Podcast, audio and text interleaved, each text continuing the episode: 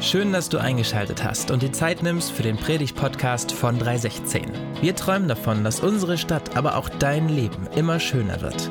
Egal wer du bist und wo auch immer du das gerade hörst, wir wünschen dir ganz viel Inspiration und den ein oder anderen Geistesblitz für deinen nächsten Schritt.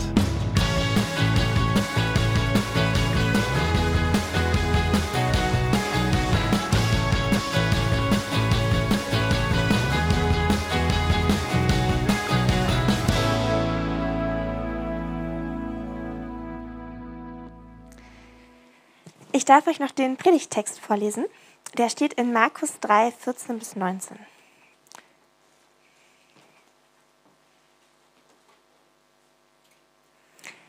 Danach stieg Jesus auf einen Berg. Er rief die Jünger, die er bei sich haben wollte, und sie kamen zu ihm. Dann wählte er zwölf von ihnen aus, die er Apostel nannte. Sie sollten ständig bei ihm bleiben und von ihm lernen. Er wollte sie mit dem Auftrag aussenden, die rettende Botschaft zu verkünden und mit seiner Vollmacht Menschen aus der Gewalt dämonischer Mächte zu befreien. Diese zwölf Männer waren Simon, dem, er, dem Jesus den Namen Petrus gab, dann Jakobus und sein Bruder Johannes, die Söhne von Zebedäus, Jesus nannte sie Boanerges, das bedeutet Donnersöhne, Dazu Andreas, Philippus, Bartholomäus, Matthäus, Thomas, Jakobus, der Sohn von Alpheus, Thaddäus, Simon, der ehemalige Freiheitskämpfer und Judas Iskariot, der Jesus später verriet.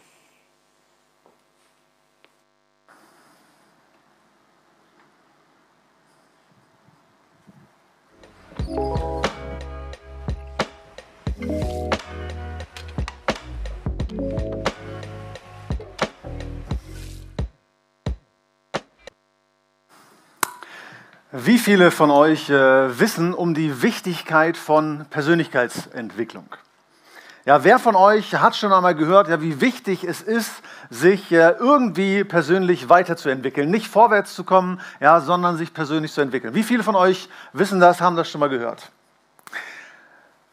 Und wie viele von euch ja wissen, wie schwer das manchmal in der Praxis ist, ja, bei sich selbst oder auch bei anderen, ja, dass man zwar denkt, ja, das ist so wichtig, sich zu entwickeln, aber es selber äh, quasi nicht umsetzen kann. Ja, wie viele haben diese Erfahrung schon gemacht? Sehr gut, fast die meisten. Ich möchte heute an unserem Netzwerk Sonntag ein kleines Geheimnis lüften. Ein Geheimnis ja um genau dieses Thema, um genau darum, was ich gerade so abgefragt äh, habe zum Thema Persönlichkeitsentwicklung. Und eigentlich möchte ich dieses dieses Geheimnis äh, nicht lüften, sondern die Bibel lüftet es an der Stelle, die wir gerade aus dem Markus-Evangelium vorgelesen äh, bekommen haben. Es soll um Persönlichkeitsentwicklung gehen und ich weiß nicht, wie es dir geht.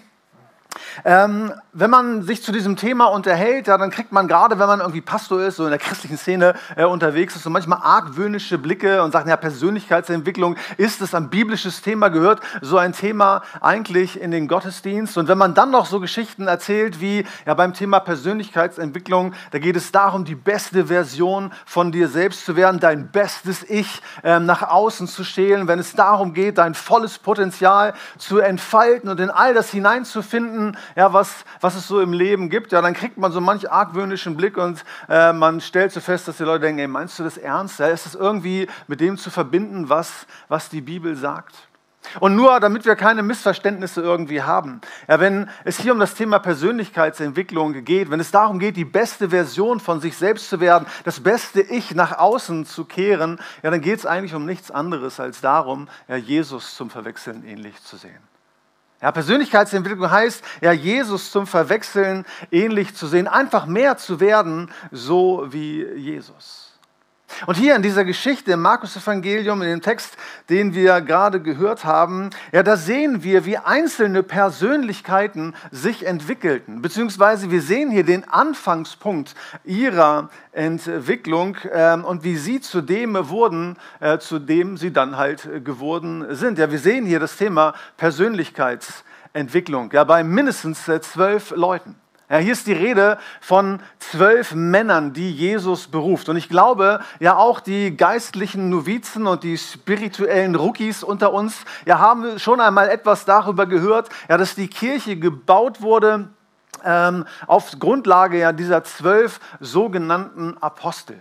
Ja, dass hier die Rede davon ist, und genau hier nimmt die Geschichte dieser zwölf ihren Anfang, ja, dass Jesus ja, sich zurückgezogen hatte und zu dieser Zeit schon eine riesengroße Menschenmenge um ihn herum gewesen ist, eine riesengroße Gefolgschaft bei ihm gewesen ist und dass Jesus ja von diesen Dutzenden, Hunderten wahrscheinlich, er sich zwölf Männer ähm, herausgepickt hat, ja, die später die Anführer der sich rasch ausbreitenden Jesus-Bewegung werden sollten, ja, die in die ganze Welt gegangen sind, um die Botschaft vom gekreuzigten und auferstandenen Herrn ähm, unter das Volk zu bringen.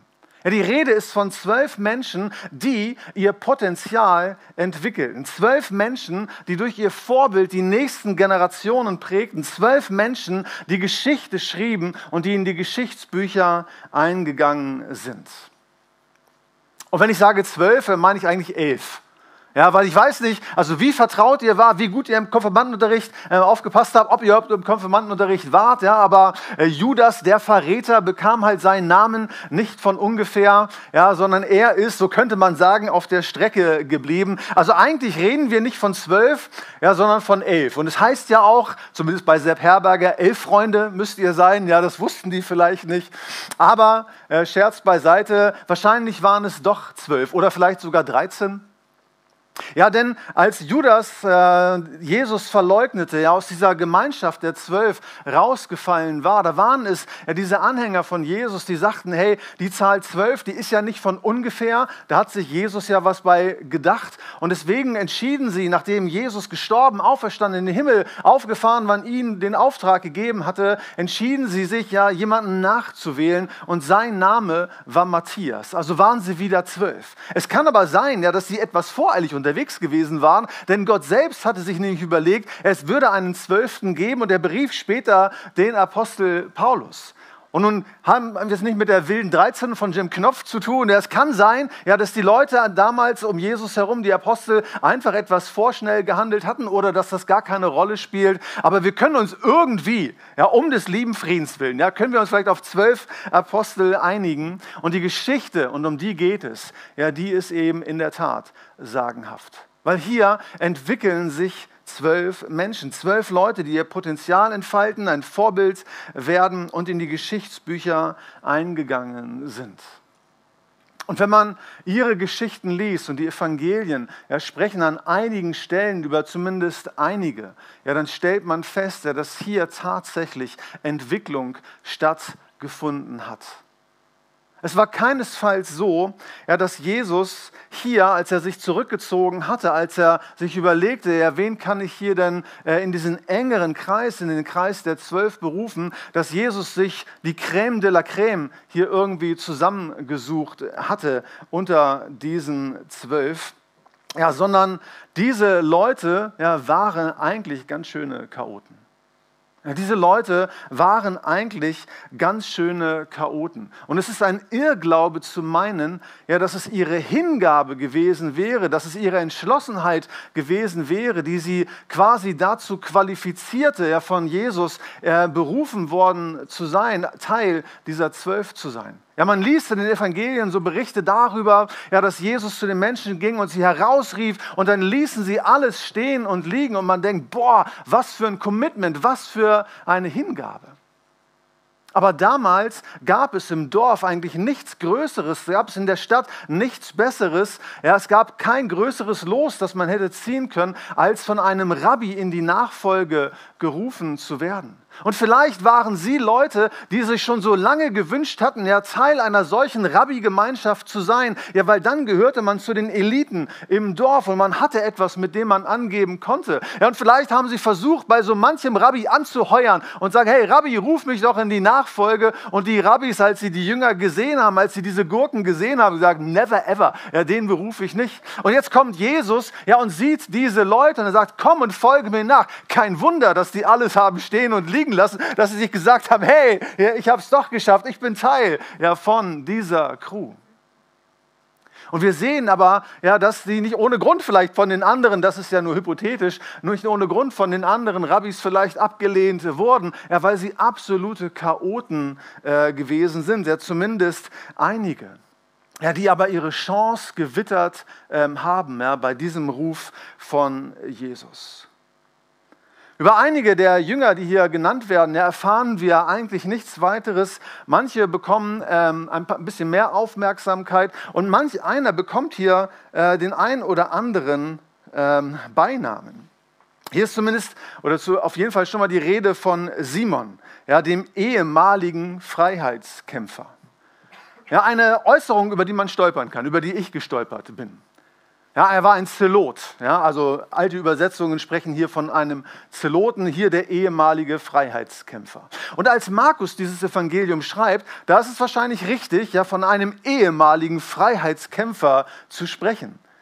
Aber als Jesus ihn beruft, er war er wahrscheinlich nicht ehemals Freiheitskämpfer, sondern immer noch Freiheitskämpfer. Oder er war gerade dabei, sich aus dieser Freiheitskämpfer-Szene ähm, herauszulösen. Und wisst ihr, was für eine Szene das gewesen sind? Was die für Menschen, die Zeloten gewesen sind? Sie waren Terroristen, sie waren Extremisten, sie waren radikale Regimegegner, die sich gegen die römischen Besatzer behaupten wollten und das nicht nur in Form von Diskussion. Sie waren bereit, bis zum Äußersten zu gehen. Sie schreckten auch vor Gewalt nicht zurück. Ja, und diesen Simon beruft Jesus ähm, in seine Nachfolge. Hier bei diesem Simon geschieht so etwas wie Persönlichkeitsentwicklung. Und auch wenn über ihn in der Bibel nicht mehr viel geredet äh, wird, ja, so besagen Legenden, ja, dass er bis nach Persien gegangen ist, ja, um das Evangelium in den heutigen Iran zu tragen. Und er, ja, der früher für den Tod anderer verantwortlich gewesen ist, ja, sein Leben ähm, als Märtyrer beendet hat. Hier ist ein Simon, ja, mit diesem netten Beinamen, mit diesem Hinweis, was ein Hinweis für uns sein kann, ja, dass hier eine Persönlichkeit sich entwickelte. Und dann ist die Rede ja, von Jakobus und Johannes. Boanerges. Ja, so war der kleine niedliche Nickname, den Jesus äh, ihnen gegeben hatte. Ja, die Donnersöhne. Die Donnersöhne. Und wisst ihr, woher sie wahrscheinlich diesen süßen kleinen Spitznamen äh, bekommen haben?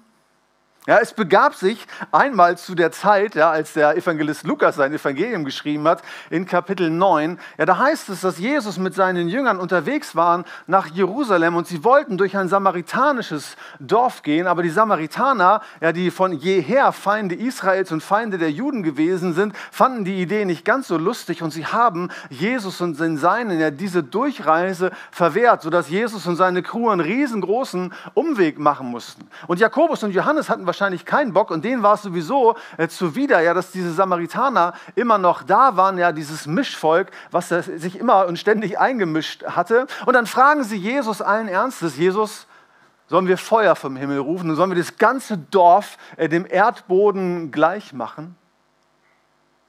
Und Jesus, ja, ermahnt sie, er maßregelt sie und sagt, keineswegs, habt ihr nicht verstanden, um was es geht? Und obwohl es nicht ganz deutlich wird, ja, haben sie wahrscheinlich daher ja genau diesen netten Nickname, ja, Donnersöhne. Jeder für sich ein kleines äh, Donnerwetter. Und es ist interessant, ihre Geschichte weiter zu betrachten. Die Geschichte von Jakobus liest sich relativ schnell, denn er war der erste Märtyrer im Neuen Testament. Ja, es ist eine Frage für sich, ja, warum ja, der so früh sterben musste. Aber die Geschichte von Johannes ist umso interessanter. Ja, dieser Donnersohn, ja, der dafür sorgen wollte, dass ein ganzes samaritanisches Dorf ausgelöscht wurde, wird im Neuen Testament zum Apostel der Liebe. Er wird bekannt ja, für die Botschaft der Liebe Gottes. Und in vielen seiner Schriften, fünf Bücher im Neuen Testament, gehen auf den Apostel Johannes zurück, ja, handeln von nichts anderem als von der Liebe Gottes. Und hier entwickelt sich Persönlichkeit. Hier wird jemand die beste Version seiner selbst. Und hier werden, wie gesagt, zwölf Leute benannt. Und über den einen oder anderen gibt es etwas mehr Informationen. Über Judas natürlich, über Petrus, Jakobus und Johannes. Auch Thomas und Matthäus finden noch weitere ähm, Erwähnung. Ja, und äh, von einigen weiß man eben nur aus der Kirchengeschichte, ja, wie ihr Weg weitergegangen ist. Ja, Thomas, der Zweifler, der seinen Namen auch nicht von ungefähr hatte, war bereit, für Jesus nach Indien zu gehen. Und bis heute gibt es eine christliche Gruppierung in Indien, die Thomas-Christen, ja, die sich auf seine Person berufen. Und von Philippus, so sagt es die Kirchengeschichte, heißt es ja, dass er bis in die heutige Ukraine gekommen ist, um dort die Botschaft von Jesus weiterzutragen. Ja, hier entwickeln sich Persönlichkeiten. Ja, Jesus betet, Jesus ruft ja, zwölf dieser Männer zu sich und in diesem Ruf ja, entwickelt sich Persönlichkeit. Und das heißt nicht, ja, dass die perfekt gewesen sind. Das heißt nicht, dass sie perfekt waren. Persönlichkeitsentwicklung heißt nicht, dass man perfekt ist. Sie wurden zu Vorbildern, aber sie waren nicht perfekt. Ja, sie behielten ihre Macken und ihre Zweifel. Eben Thomas, der Zweifler, der seinen Namen nicht von ungefähr hatte. Ja, und egal, was sich noch entwickelte, sie griffen dann und wann immer mal wieder ins Klo ja, und machten hier und da ganz unglückliche Figuren zu manchen äh, Umständen. Ja, unmittelbar bevor Jesus in den Himmel auffährt, heißt es, ja, Jesus war von den Toten auferstanden. Er nahm sich 40 Tage lang Zeit, ja, jeden Zweifel irgendwie zu beseitigen, den Leuten glaubhaft äh, zu machen, ja, dass er wirklich lebt, dass er es wirklich ernst meint, wenn er sagt, hey, bringt diese gute Botschaft der Liebe und des Friedens unter das Volk. Und kurz bevor er in den Himmel auffährt, heißt es ja, dass einige immer noch zweifelten. Die waren, weiß Gott, nicht perfekt. Aber sie wurden zu Menschen, ja, die Jesus verkörpern sollten. Ja, die in die ganze Welt gegangen sind und hier Geschichte geschrieben haben. Ja, die Geschichtsbücher sich auf sie berufen, die zu prägenden Vorbildern geworden sind. Ja, Menschen, die Jesus verkörperten. Und weißt du, Jesus hat genau das Gleiche auch mit dir vor. Jesus hat genau das Gleiche auch mit dir vor. Auch er möchte, ja, dass sich deine Persönlichkeit entwickelt. Du musst und sollst nicht perfekt sein. Du wirst deine Macken und deine Fehler haben und vielleicht auch behalten. Aber wenn Jesus zu sich ruft, ja, dann möchte er, dass wir uns entwickeln. Ja, dann möchte er, ja, dass wir mehr und mehr verwandelt werden. Nicht, dass wir Spießer werden und es geht auch nicht darum, prominent zu werden. Einige dieser Apostel sind und bleiben prominent, von anderen wissen wir nichts. Es geht nicht darum, reich, berühmt oder sexy zu werden, sondern es geht darum, ja, dass das, was wir sein könnten, dass wir es auch wirklich werden. Und dass diese Geschichte ihren Anfang nimmt bei Jesus. Genau das ist das, ja, was die Bibel an anderen Stellen beschreibt, so zum Beispiel im 2. Korintherbrief, Kapitel 3, Vers 18.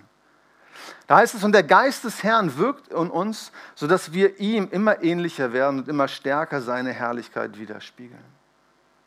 Also Jesus will dich lehren, er will dich unterweisen und er will dich prägen. Ja, und er will, dass dein ganzes Potenzial zur Entfaltung kommt. Und Tatsache ist auch, dass Jesus mehr sieht. Dass Jesus mehr sieht als andere Menschen. Dass Jesus mehr sieht, auch in dir, als du vielleicht selber siehst. Also wie damals die anderen Rabbis ja dieses Potenzial vielleicht nie gesehen haben und sich nicht denken konnten, ja, dass etwas aus diesen Leuten wird. Und du vielleicht auch denkst oder zumindest fragst und zweifelst, ja, was ist denn mit mir? Ja, so sieht Jesus ja das, was werden kann. Und er sieht schon die nächste, beste Version in dir. Also Jesus sieht nicht deine Fehler, sondern Jesus sieht dein Potenzial. Während die Pharisäer und vielleicht die anderen Rabbis seiner Zeit ja Menschen aufgrund ihrer Leistung und ihrer Vergangenheit behandelten, er behandelte und behandelt Jesus die Menschen aufgrund ihres Potenzials in der Zukunft. Also Jesus sieht das, was sein kann.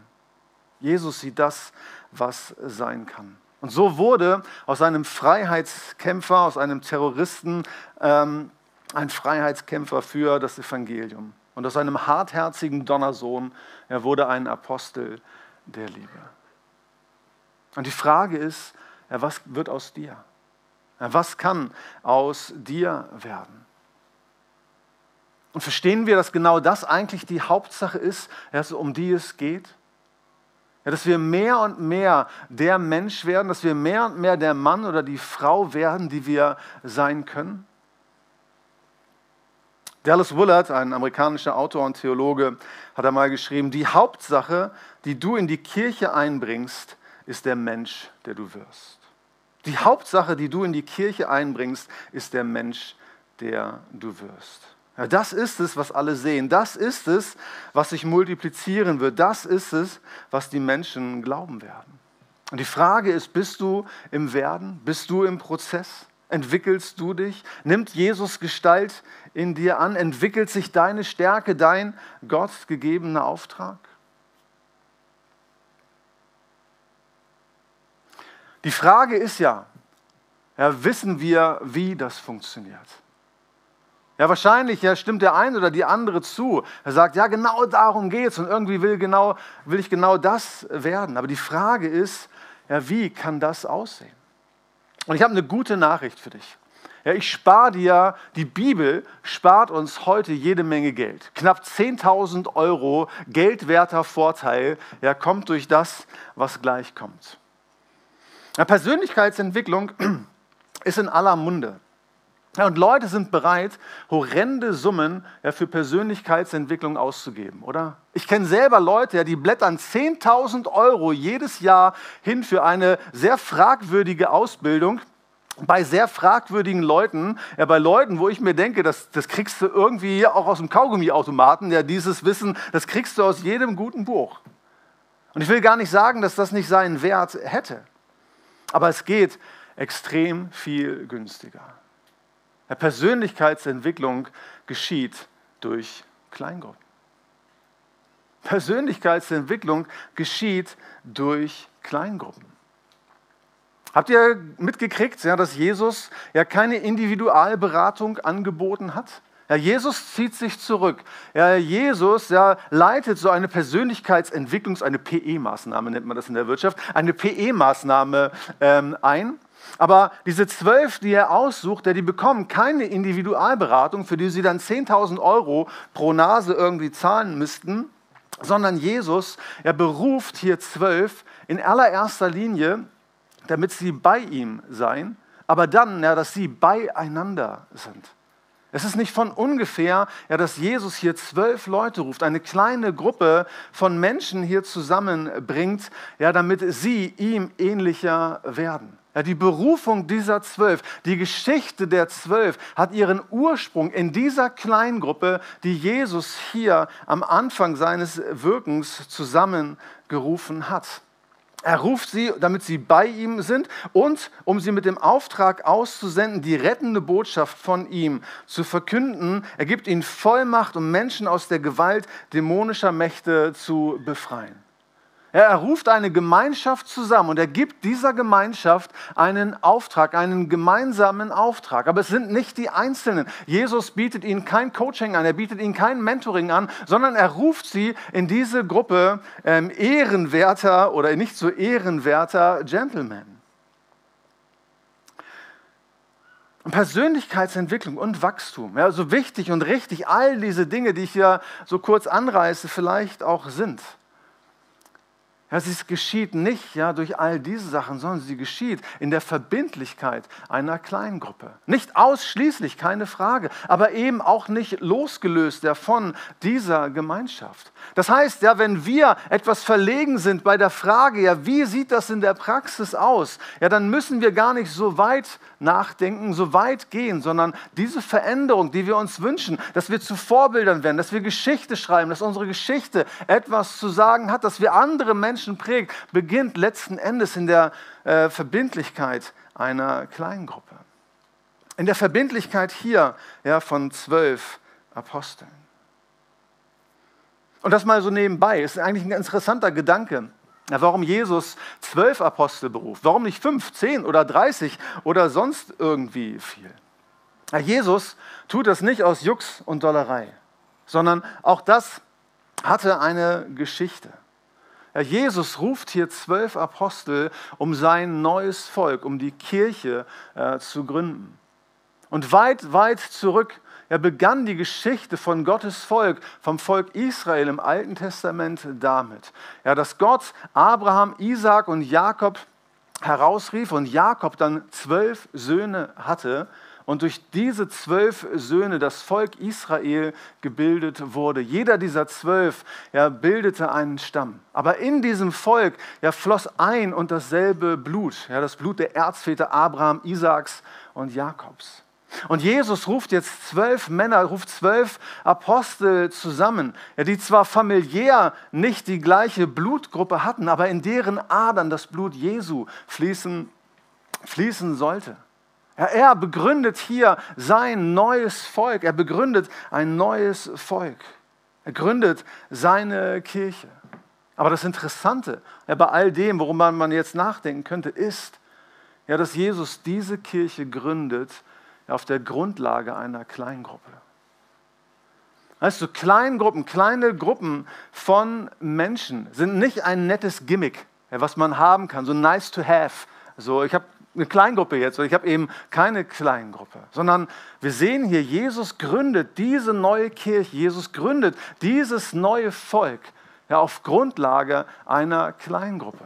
Deswegen sind Kleingruppen kein nettes Gimmick, sondern sie sind das Rückgrat der Kirche, die Jesus ähm, repräsentieren soll und die Jesus hier gründet. Und bei den Jüngern hatte das Klick gemacht. Ja, die haben äh, gemerkt, ja, durch das, was hier geschah, dadurch, dass sie rausgerufen waren in diese Kleingruppenerfahrung hinein, dreieinhalb Jahre mit Jesus unterwegs, da passierte etwas. Da passierte etwas mit ihnen. Und später, als Jesus gestorben, auferstanden, in den Himmel aufgefahren war, seinen Geist gesendet hatte und den Jüngern sagte, er geht in alle Welt und verkündigt diese Botschaft. Ja, da liest man dann in der Apostelgeschichte, ja, dass sie dann und wann in den Tempel gegangen sind, aber dass sie sich täglich in den Häusern getroffen haben. Ja, täglich ja, diese Erfahrung von Kleingruppe ermöglicht haben. Warum? Weil in den Kleingruppen ja, diese Entwicklung stattfindet weil in diesen Kleingruppen, in der Gemeinschaft mit anderen Veränderung und Transformation stattfindet. Ja, bei den Jüngern hat es Klick gemacht. Und die Frage heute ja, an unserem Netzwerksonntag ist, ob es bei dir auch Klick macht. Ob du vielleicht verstehst oder zumindest diesen Gedanken zulassen magst, ja, dass es nicht darum geht, irgendwie eine fromme Leistung zu absolvieren oder dass man irgendwie noch mehr Zeit mit anderen haben kann in Kleingruppen, was in der Tat gegeben wäre, sondern dass es darum geht, dass unsere Persönlichkeit sich entwickelt. Weißt du, allein schon der Gesundheit wegen, um unserer Gesundheit wegen, ja, sollten wir Teil einer Kleingruppe sein. Man hat herausgefunden, ja, dass Menschen, die zwar wenig auf ihre Gesundheit achten, indem sie rauchen oder sich falsch ernähren, aber in starken sozialen Bindungen leben, ja, bedeutend länger am Leben bleiben als solche, ja, die auf ihre Gesundheit achten, jedoch wenig soziale Beziehungen haben. John Ortberg hat deswegen mal gesagt, es ist viel besser, mit guten Freunden Windbeutel zu essen, als allein Brokkoli. Ja, also allein unserer Gesundheit wegen ja, es ist klug, ja, sich mit anderen Leuten zu verbinden. Und die Frage ist ja, warum? Ja, warum ist das so wichtig? Warum ist das so wichtig? Warum ist es so wichtig, Teil einer kleinen Gruppe zu sein? Als Jesus diese Kleingruppe bildet, ja, da sorgt er nicht dafür, dass hier eine ganz homogene Gruppe äh, zusammenkommt. So nach dem Motto, gleich und gleich gesellt sich gern. Ja, mit denen verstehe ich, versteht ihr richtig super. Ja, die sind genauso bekloppt äh, wie ihr. Ne? Lass mal irgendwie Kleingruppe machen. Äh, lass mal irgendwie einen drauf machen. Das wird sehr, sehr gut. Ja, sondern Jesus, er beruft hier Leute. Er ruft sie ja tatsächlich. Das heißt, er berief zwölf, damit sie bei ihm seien. Und er beruft hier eben ganz unterschiedliche Leute. Also nicht ganz ohne Hintergedanken. Also wer mich kennt, und wer mich vielleicht auch schon mal morgens so irgendwie erlebt hat, der, der weiß, dass ich absolut ausgeglichen bin, geduldig, freundlich, liebevoll, also ein Prachtstück christlichen Lebens, könnte man sagen. Und zwar so lange, bis ich morgens aufstehe ja, und auf irgendwelche anderen Menschen treffe. Und ich könnte mir vorstellen, bei dir ist es vielleicht ähnlich. Also solange wir alleine sind, solange wir ja nicht herausgefordert sind, solange wir nicht konfrontiert sind mit anderen Leuten, ist es ein leichtes, ja, Geschichte zu schreiben, ein Vorbild zu sein oder uns das zumindest einzubilden. Aber wenn wir auf die anderen Knalltüten treffen, ja, die genau das Gleiche von sich behaupten, ja, dann entsteht so etwas wie Reibung. Und Persönlichkeit entwickelt sich. Und genau das tut Jesus hier, als er die zwölf äh, beruft. Nur mal ein kleines Beispiel zu geben, aus welchen unterschiedlichen Lagern äh, die Leute gekommen sind. Von Simon, dem ehemaligen Freiheitskämpfer, dem Zeloten, habe ich euch ja schon erzählt. Er war ein Regimegegner.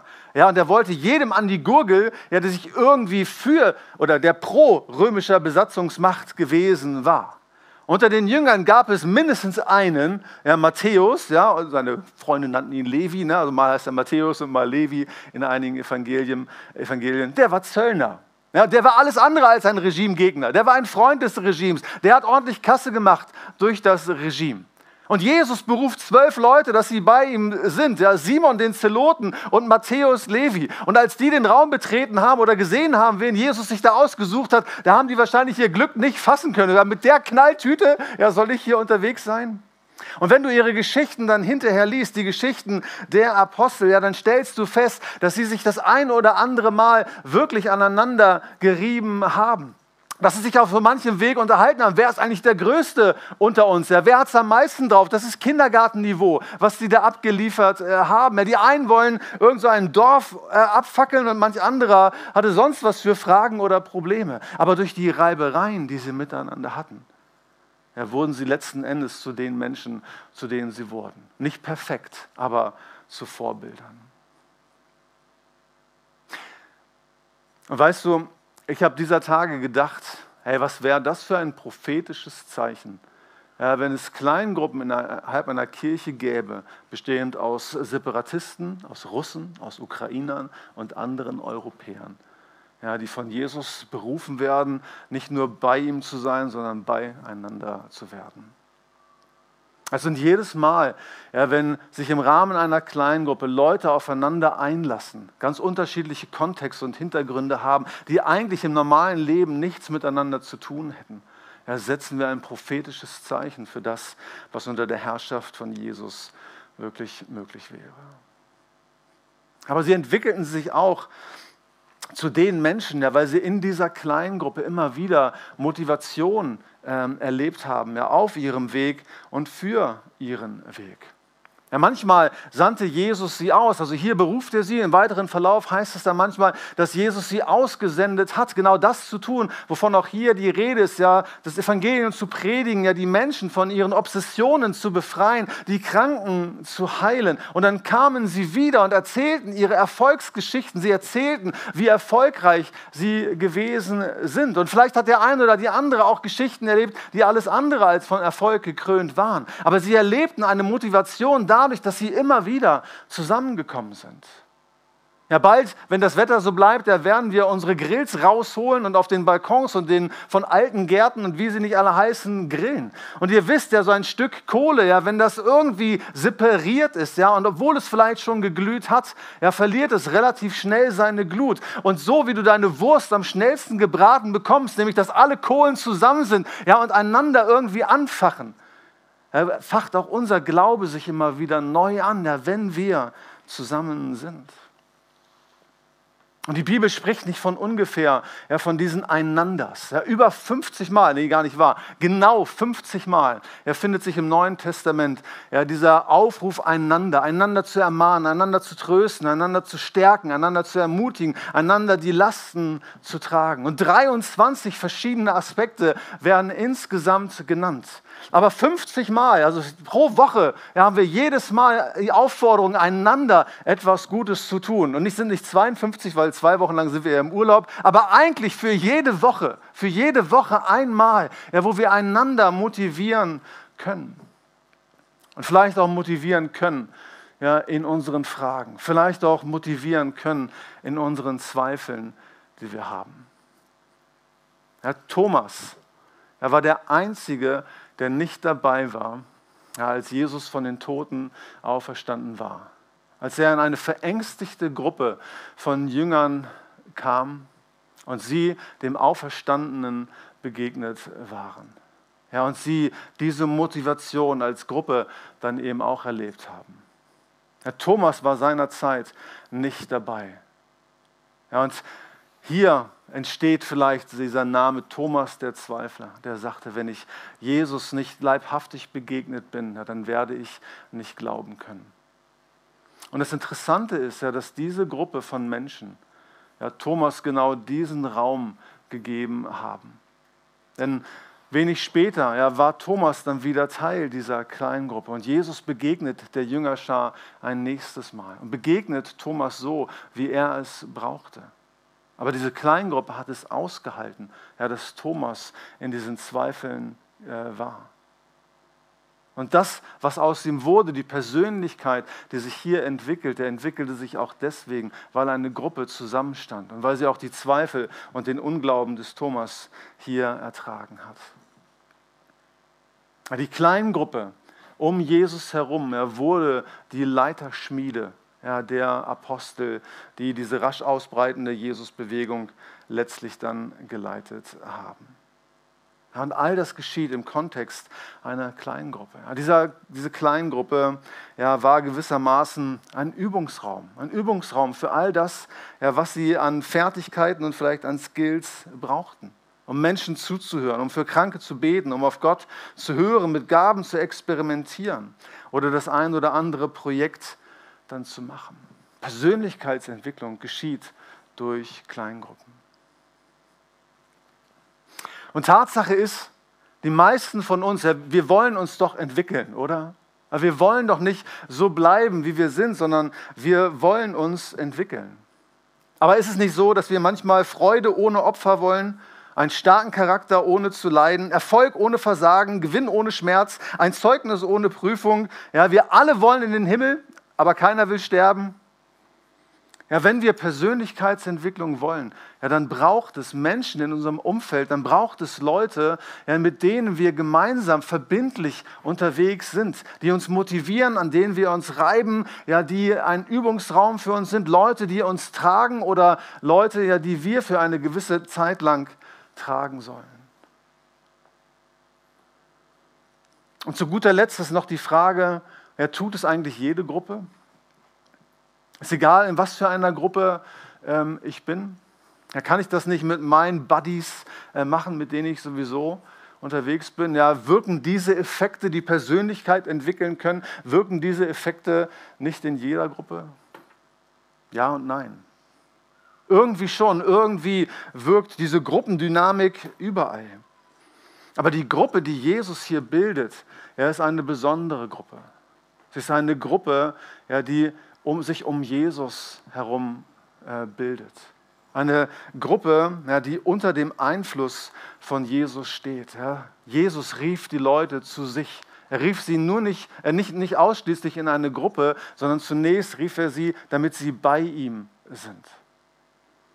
Ja, und die Gruppe, die genau das ermöglicht, ist eine Gruppe ja, von Leuten, die unter dem Einfluss von Jesus stehen. Und es ist ein Unterschied, ob man sich einfach so mit irgendwelchen Leuten äh, trifft, ob man sich nur mit, mit irgendwelchen Leuten ja, Gemeinschaft hat, sich mit Leuten irgendwie versammelt oder ob man sich ja in Jesu Namen versammelt, dass man sich um Jesus herum versammelt und von Jesus gemeinsam lernt. Ja, ob man sich versammelt um den, der gestorben ist, der auferstanden ist, der in den Himmel aufgefahren ist ja, und der einst wiederkommen wird und der uns in dieser Zeit durch seinen Geist und durch sein Wort leitet und den Menschen aus uns machen möchte, den er schon immer sieht. Also es geht heute darum, am Netzwerksonntag, ja, dass wir nicht nur staunen, nicht nur staunen darüber, ja, was in Gemeinschaft und in kleinen Gruppen möglich ist, ja, sondern dass wir in dieses Machen hineinfinden. Also Jesus ließ sich zerreißen, ja, um uns zu verbinden. Ja, Jesus starb am Kreuz auf Golgatha und er ließ sich zerreißen, ja, damit wir verbunden werden, damit aus uns ein Ganzes wird, dass wir in diese Gemeinschaft hineinfinden können. Und hast du gewusst, ja, dass in ungefähr 300 bis 400 Kilometer Tiefe, bei einer Temperatur von 1400 Grad Celsius unter enormem Druck ja, kristallisierte Kohlenstoffe oder Mineralien ja das bilden, ja, was wir als Diamanten kennen? Und so wertvoll Diamanten auch sind, aber ihren eigentlichen Wert, ihre eigentliche Schönheit erfahren sie erst dadurch, indem sie geschliffen werden. Ja, und wir sind ja eine Gemeinschaft von Diamanten, aber wir sind, wir sind Rohdiamanten. Du bist ein Rohdiamant. Und das, was Jesus möchte, ist ja, dass das, was in dir ist, das Potenzial, was in dir liegt, ja, dass genau das zur Entfaltung gebracht wird. Aber es geschieht ja durch diesen Schliff, den er uns geben möchte, ja, den Jesus dir geben möchte, ja, durch so eine Verbindung, eine Verbindlichkeit mit anderen Menschen. Und es ist nicht so, ja, dass wir unseren Terminen ganz oft Prioritäten geben. Macht ihr das auch immer so? Ja, dass bestimmte Termine und dann priorisierst du die, was der wichtigste Termin ist. Und es ist nicht gleichzeitig aber auch so, dass wir unseren Prioritäten oft keine Termine geben. Ja, wir geben unseren Terminen Prioritäten, aber wir geben unseren Prioritäten keine Termine. Ja, denn wenn eine Woche ganz besonders voll ist, ja, dann canceln wir Kleingruppentreffen ähm, und ähnliches, weil wir sagen, das ist jetzt nicht so wichtig. Aber eigentlich ist genau das eine Priorität, ja, durch die Jesus Persönlichkeit in uns entwickeln möchte. Jesus berief zwölf Leute, ja, damit sie bei ihm seien. Und damit er sie aussende, damit er sie ausbilde, ja, den Auftrag zu leben, den Jesus für sie hatte. Also diese zwölf hörten genau diesen Ruf. Und die Frage an uns ist, ja, ob wir diesen Ruf auch hören. Ob auch wir diesen Ruf hören von Jesus in die Verbindlichkeit einer Kleingruppe. Amen.